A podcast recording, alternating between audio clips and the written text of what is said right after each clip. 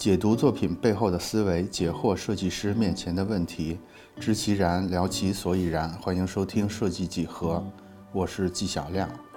今天我们要聊的是非同质化代币，也叫非同质化通证，就是大家现最近经常听到的 NFT。NFT 这个东西呢，出现了一段时间了。我的印象里，先是有一只奇怪的小猫，然后动不动每隔一段时间就会有一个新闻出来。新闻的主题呢，一般是一些像素的头像，或者是一些看起来很粗糙的图片。与之相配的呢，一般是动辄几百万美元这样的标价。我其实一直没有没有想着认真研究这个东西，直到我看到了一条新闻，我才彻底明白这件事儿也许值得我们重视起来。这条新闻是什么呢？二一年的三月十一日晚，纽约佳士得网络拍卖。艺术家 Beeple 的一幅 NFT 数字艺术作品，叫做《每一天前五千天》。经过了十四天的网上竞价呢，这幅作品最终以六千零二十五万美元落锤，再加上佣金，总共的售价来到了六千九百三十万美元成交。嗯，也就是大概四点五亿人民币。这个新闻十分劲爆，它劲爆的点，我认为除了价格很高之外，还有一点就是。佳士得这种传统的一流拍卖机构，竟然开始正式承认 NFT 这种形式。那既然 NFT 已经从一个概念里进到了佳士得这种权威机构的现实中，我觉得我们有必要来好好的聊一下 NFT。嗯，在那个新闻大概一年后的今天，我们也也便于在一个更冷静下来的状态下聊这件事儿。我们主要聊呢。在 NFT 这件事儿里，设计师有什么机会和挑战？在今天的节目中呢，你可以了解到 NFT 从哪儿来，往哪儿去，NFT 行业目前大致的情况。由于我并不是这个行业的人，我也专门找到了两位账库推荐设计师，让他们分别作为买家和卖家的代表。我问了他们怎么加入到 NFT 热潮中的一些问题，以及有哪些一定要避免的坑。嗯，在正式开始之前呢，我还要再做一次这个声明，因为我不是元宇宙或者是区块链技术的专家，所以我今天聊的呢，只是我作为一个外行人的粗浅见解。这里边涉及到大量复杂的概念，为了便于理解呢，我也使用了大量并不精确的比喻或者是缩写。我的目的在于帮大家，尤其是设计师们。大概了解 NFT 这个东西，给大家梳理出一个大致的轮廓。我今天说的绝对不构成任何投资建议。如果你你想投资 NFT 的话，请大家结合行业权威机构的内容进行专业的理解和深入的研究之后再开始。好，那我们就正式开始。首先呢，我们先来解决 NFT 的定义。NFT 的英文全称叫。Non-fungible token，直译过来呢就是非同质化通证或者非同质化代币。我先来解释一下什么叫做同质化通证。同质化通证这个词听起来特别的专业，但是其实它的概念很简单。最典型的同质化通证就是钱。什么意思？什么叫同质化？就是假如说你有一百块钱，我有一百块钱，他们同质化的地方就在于。在一百块钱这一点上，他们是完全相等的。我们俩都愿意拿我的一百换你的一百，对我们来说是完全一样的东西。它是一种同质化的一般等价物。那我们说完什么叫同质化呢？我们就可以再延伸着说说什么叫非同质化。非同质化，我也沿着一百块钱打一个比方。比如说，你和老王签了一个一百元的白菜采购合同，然后我和老王签了一个一百元的。在写作业合同，就是咱俩的合同都是值一百块钱的，但是你我呢未见得愿意拿你卖白菜的合同换我写作业的合同，所以呢，这个合同它有有一种价值证明或者价值载体的作用，但是同时呢，它又并不是一个同质化的载体。来，大家试着理解一下这个非同质化通证或者非同质化代币的含义。这是非同质化。这一点，然后还有呢，就是 NFT 还有一个属性，就是它是区块链下的一种应用，所以它的基础属性呢都是从区块链技术那儿继承来的。这些基础属性包括独一无二、不可拆分、明确权属、无法造假等等。区块链呢是一个比较复杂的技术，我在这儿用一个十分不恰当的比喻来解释一下。区块链技术我们可以理解成，它就是一段因为人人都共同参与了记录，所以无法造假的加密数据。也就是说，它它带有一种天然的无法作假的属性。这个无法作作假的属性来自于它的技术特征，就是人人都参与了。这个记录过程，NFT 呢，可以是图片，也可以是音乐，可以是文本，可以是视频，可以是程序，也可以是表情包，任何的数字形态都有可能。为什么我们要发明出 NFT 这么一个东西？是因为大家观察到，我刚才说的所有这些音乐、文本、视频、程序这些数字内容，在没有 NFT 之前，它是可以被百分之百复制的。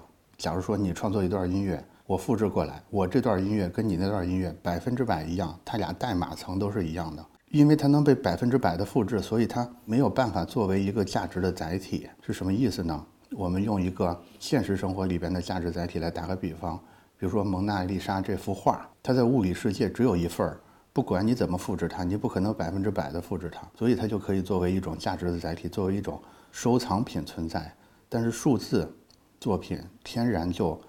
没有这个东西，所以发明出了 NFT。有了 NFT 之后呢，我们就可以在区块链上登记，说哦，这段音乐现在就是属于谁谁谁的。有了这段证明之后呢，这些数字资产就有了明确可信的归属登记，包括收藏价值也就可以产生了。比如说这段音乐，因为所有人都知道是我的，所以我就可以把它卖给你。卖完之后，所有人都知道是你的。它就不再像之前这样，就只是无序的在进行复制了。那 NFT 区块在区块链的发展历史呢？最早可以追溯到2017年以太坊上一个叫做 Cyberpunks 的项目。大家可以看到，这个东西其实也没有几年的历史啊。这个项目是由24乘以24，然后8比特的不规则像素块组成的艺术图像集合。什么意思呢？它其实就是一个二十四乘二十四的像素小图。当时呢，它发行了大概一万个，每一个小像素图呢都有自己随机生成的独特外观和特征。这是嗯，我们认为最早的一个比较出名的 NFT 的项目。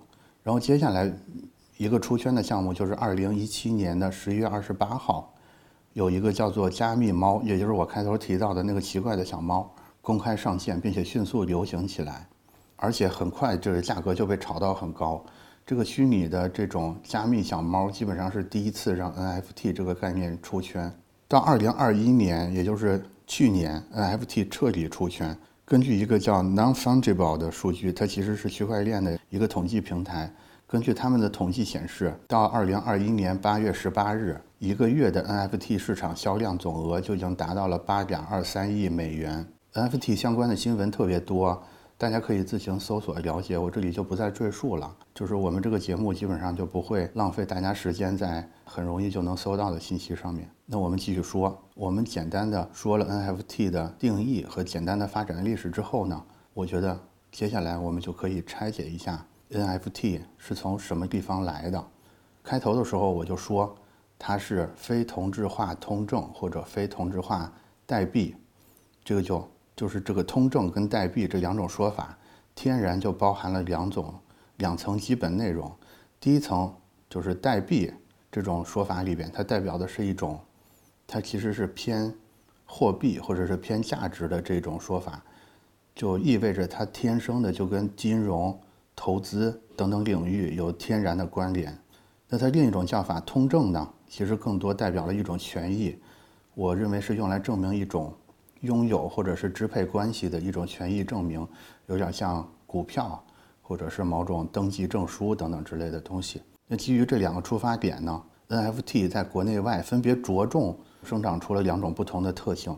我认为在国外更看重它的投资属性，也就是价值或者是货币这个属性。我们甚至可以粗糙的把 NFT 在国外看作是比特币等等数字加密货币的一个变种，在它的投资属性下面，它和元宇宙等等概念有非常深的绑定。一般会认为说，未来在元宇宙里边会有百分之十到二十的数字资产是以 NFT 的形式存在的。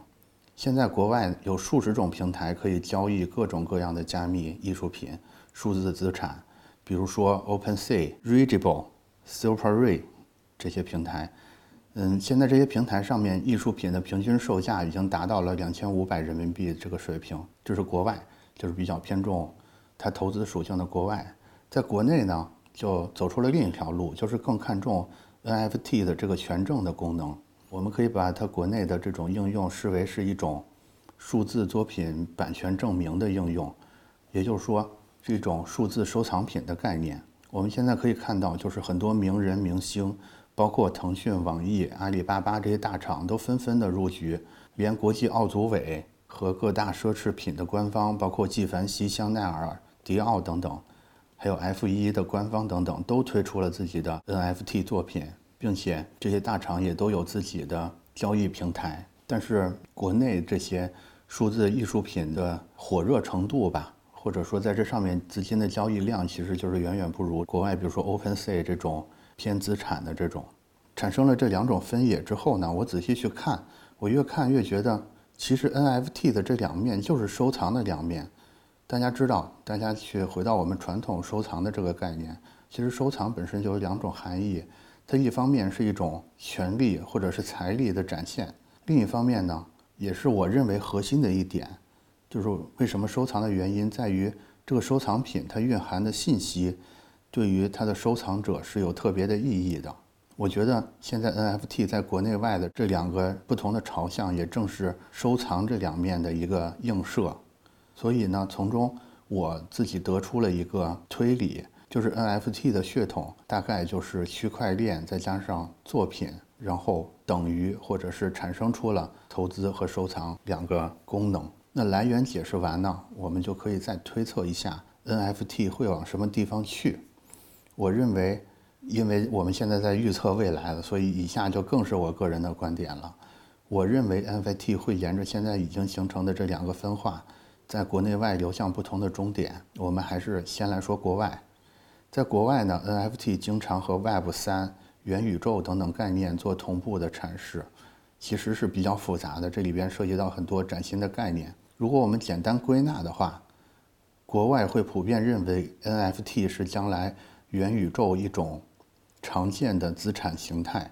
什么意思呢？嗯，我觉得可以类比成我们现实生活里边的。房产、珠宝、收藏品等等这些东西，就是所谓的固定资产，类似这种东西，就是它有价值，它也存在，但是它没法像货币这样很方便的交流，很方便的流通。国外会认为，随着 Web 三等等新的互联网架构逐步推广，未来人们的生活呢，将不可避免的从现实生活里更多的转移到数字网络中。那随着大家的时间跟精力都放在数字网络中。数字网络中的资产，这些数字资产的价值和重要性呢，也就会随之提升。大家可以想象《头号玩家》当中的场景，就是在那个故事里边，大多数人的绝大多数时间和精力都在虚拟的世界里，他们的现实生活呢，仅仅维持在一个最低的水平。所以，虚拟世界的这些这些权益、这些资产，就一定会变得更加值钱。我不得不说啊，就是刚才的这个推理是非常自洽的一个假设。如果这个假设成立的话，那现在你去采购这些 NFT，简直就像是在一个新开拓的大陆上去购买土地一样，因为它是未来这个要充分开发的大陆的一些很底层的资产，也就是说它一定会升值。如果现在不动手呢？等万一将来这个 Web 三元宇宙他们已经成为现实的话，你就要眼睁睁地看着，那个时候先进一步的人掌握了很多的先机。你现在在现实世界的做的这些资产的累积，那时候可能也要大幅的缩水。所以我们看到，就是国外的这个故事里边，同时包含着贪婪和恐惧两大要素。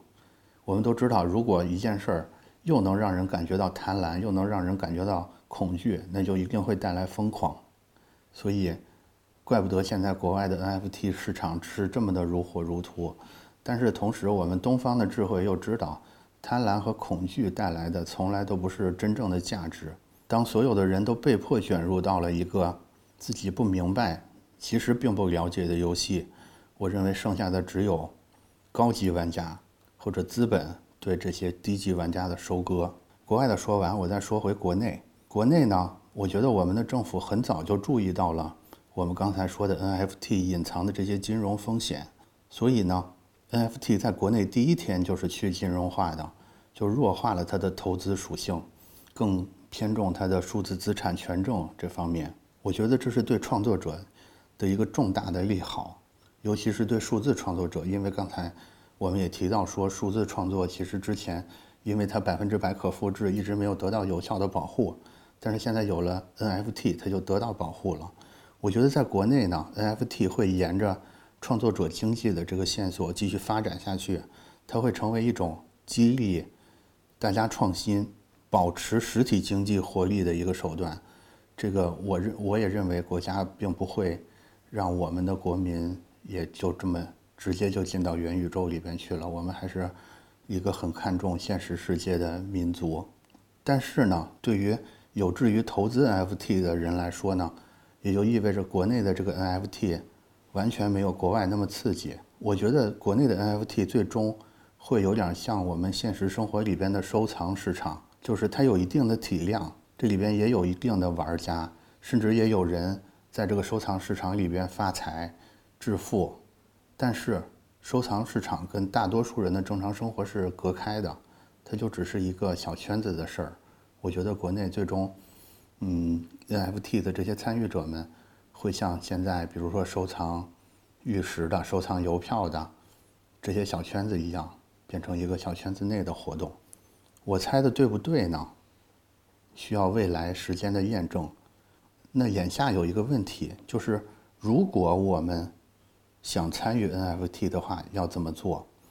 嗯，我归纳了一下，就是现在参与 NFT 的方式大概有三种。第一种呢，就是直接购买 NFT 资产。也就是在一级市场或者二级市场直接购买 NFT 单品，比如说你去买这些加密的艺术品、收藏品、游戏道具、虚拟土地等等，尤其在国外是可以直接购买这些资产的。第二个参与的途径呢，就是发行铸造自己的 NFT，这有一个术语叫铸造，它其实就是在这些刚才提到的一级市场或者二级市场上。发布你自己的这个数字艺术品，这个主要呢也是在国外，比如说 OpenSea 这些平台上可以进行。第三个参与方式呢，就是投资 NFT 相关的代币，比如说以太币等等之类的，这个就比较复杂。我觉得我们今天就跳过了，我们就说第一个购买 NFT 跟发行铸造自己的 NFT 这两个方式，为了便于大家理解呢，我就找到了。开头提到的两位推荐设计师梳理了他们的观点给到大家。第一位呢是买家代表鸡小腿儿，鸡小腿儿老师是站库推荐插画师。头几年的时候，他在站库连载一个情侣主题的漫画，人气很高。但是他最近已经没再更新了。好在呢，我有小腿儿老师的朋友圈，所以。我印象里，从比较早的时候，他就开始在购买这些 NFT，所以基于这个选题，我就问了他购买 NFT 的要点。以下是我的总结：鸡小腿儿会认为，目前的 NFT 买家他们的心态呢是以炫耀为主，或者说他们就是专业玩家，他们有蓄水池，他们在通过购买 NFT 来实现增值保值。他认为，如果你没有金融背景，和对 NFT 的完整认知的话，还是不建议去参与这个购买行为的。他主要购买的呢是海外的 NFT，他建议除了 BSC、以太坊这些比较大的公链之外，其他的一些小的区块链市场发行的 NFT，他是不建议投资的。他认为目前最有前景的 NFT 平台是我们刚才反复提到的那个 OpenSea，就是直译过来就是开放海。目前呢，百分之九十的 NFT 都在以太链上。具体的购买方式，可以在 YouTube 或者是其他的渠道上都有很详尽的教程，跟随操作就行，难度是不高的。目前吉小腿老师他在 NFT 投资这块呢是小小的赚了一点钱这个状态。然后怎么购买说完呢？接下来就是重点，就是和我们设计师更相关的，就是你怎么铸造和发行自己的 NFT。这个话题呢，我找到了大家熟悉的王云飞老师。王云飞老师，我找到他的原因是因为江湖传闻，他有一张画在 NFT 平台八个小时就收入超过三十万元。下面是王云飞老师的对怎么铸造、发行自己 NFT 的一个表述。他介绍说，在支付宝有一个平台，之前叫做蚂蚁链粉丝力，现在叫做鲸探。这个鲸是鲸鱼的鲸，探是探索的探。在支付宝搜索这个关键词就能找到这个应用。嗯，它是阿里官方合作的一些数字艺术藏品，然后每一款都有固定的发行数量和自己的一段链码，也有自己的数量编号。王云飞呢，之前跟阿里旗下的一些品牌有合作，所以后来阿里文娱联合刘慈欣老师《流浪地球》IP 做数字艺术藏品的时候呢，就找到了王云飞。王云飞作为被邀请的艺术家，就以《流浪地球》为主题来做了这个创作。当时这个活动呢，他的这个作品一共发行了一万五千份儿，然后十九块九一份儿，就是九月二十三号上午十点开售，大概十点零几秒的时候，王云飞老师自己也买了一份儿，嗯，这个时候就已已经是一百二十七号了，也就是说还是比较热卖的，就是。就是大概半个小时的时间就卖了一百多份儿，然后大概到下午六点钟的时候，这一万五千份儿就全部卖完了。八个小时就是从十点，从上午十点开始发售到下午六点卖完，这中间八个小时的收入呢是将近三十万元。所以江湖传闻是真的。这个平台就是阿里的这个这个惊叹的这个平台，目前没有开放任何人都能上传作品的权限，它上面上架的呢全部是官方合作的产品。目前呢也没有开放这个二级市场，就是你买完之后，你只能把这个东西再转赠别人。阿里这个金探上面有一些他们合作的博物馆的藏品，然后就是阿里投资的一些影视作品，比如说刚才提到的《流浪地球》，比如说《喜羊羊》。嗯，大概特点呢就是这些影视作品本身都是有 IP、有粉丝基础的，有时候借助像刘慈欣这样的大 IP，他们根本就不愁卖。阿里就像刚才那个十九块九一份儿，它的价格也是比较亲民的，基本上都是十几块钱，甚至几块钱，基本上就是一个让大家都能玩一下，就是体验一下购买 NFT 作品的这么一个东西。这就是王云飞老师的铸造 NFT 的一个故事。然后接下来呢，我们可以聊一聊 NFT 这件事儿，它存在什么机制上的硬伤和存在什么潜在的风险。我觉得 NFT 存在两个巨大的硬伤。第一个硬伤就是 NFT 无法有效的装叉，也就是说，你花了一大笔钱买了一个 NFT 的数字作品，但是因为区块链天然有这种保密性的特性，你很难证明你真的买了它，这会极大的影响藏家的热情。也就是说，任何一个人，我现在都可以说。我刚刚花了五千万买了个 NFT，我在我朋友圈宣布这个事儿，没有任何人能验证我是不是真的干了这个事儿。也就是说，装叉的这个功能被极大的削弱了，这是 NFT 的第一个致命的弱点。第二个致命的弱点是，由于元宇宙或者区块链它天然有一种去中心化的趋势，就导致有大量的虚拟货币，比如说比特币等等之类的，会参与到这个交易过程里边来。大家知道。这些虚拟数字货币有个天然的特性，就是它是很难被，它是游离在金融，呃，官方金融系统之外的，所以它很容易成为一些不良资产，甚至是黑色资产的一个乐园。他们在这个 NFT 的这个交易里，就很容易成为这些不良资产的乐园，进而冲击到我们的金融体系的稳定。所以，整个 NFT，我认为不管在国内外，都有极大的政策风险。那我们聊了这么多 N F N F T 的前世今生跟风险收益，我也在反复看这个东西，越看这个东西越眼熟。我终于我找到了一个比喻，这个比喻呢可以完整的解释 N F T N F T 的魅力和模式。这个东西是什么？就是我们大家都比较熟悉的游戏皮肤。大家想想，游戏皮肤有什么特征啊？就是它并不是真实存在的，它是一个数字资、数字形态的资产。而且有的皮肤它是限量发行的。皮肤的主要功能就是我们在游戏里可以穿上这个皮肤，然后用来炫耀我们这份收藏。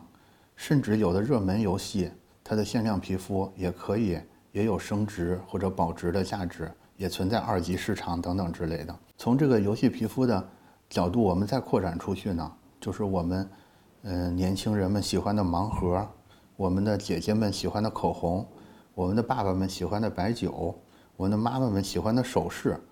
其实所有的收藏品，他们在根上，他们在本质上。跟 FT 都有着相同的魅力，我觉得，不管一个收藏品或者 NFT，它的载体是一段音乐，还是一一个数字皮肤，它最终作为收藏品，还是要回归到这个收藏品本身的品质上面来。我们不管是用人民币买了放在我们的私人美术馆，还是用比特币买了放在我们的社交网络头像。最终，我们要购买一个收藏品的原因，还是我们感觉到这个作品和我们自己之间产生了一个深度的共鸣，给给了我们很大的意义感，这个才是我们最终愿意为这个藏品买单的原因。所以，设计师们说了半天，原来这个事儿就是给咱做的。只要我们做出更好的作品，甭管是在现实生活中被人收藏，还是在元宇宙里变。被铸造成 N NFT 被人收藏。总而言之，只有我们创作者才是这一切的起点。那说了半天，你们对 NFT 是怎么看的呢？评论区等你们的发言。我们下期继续聊。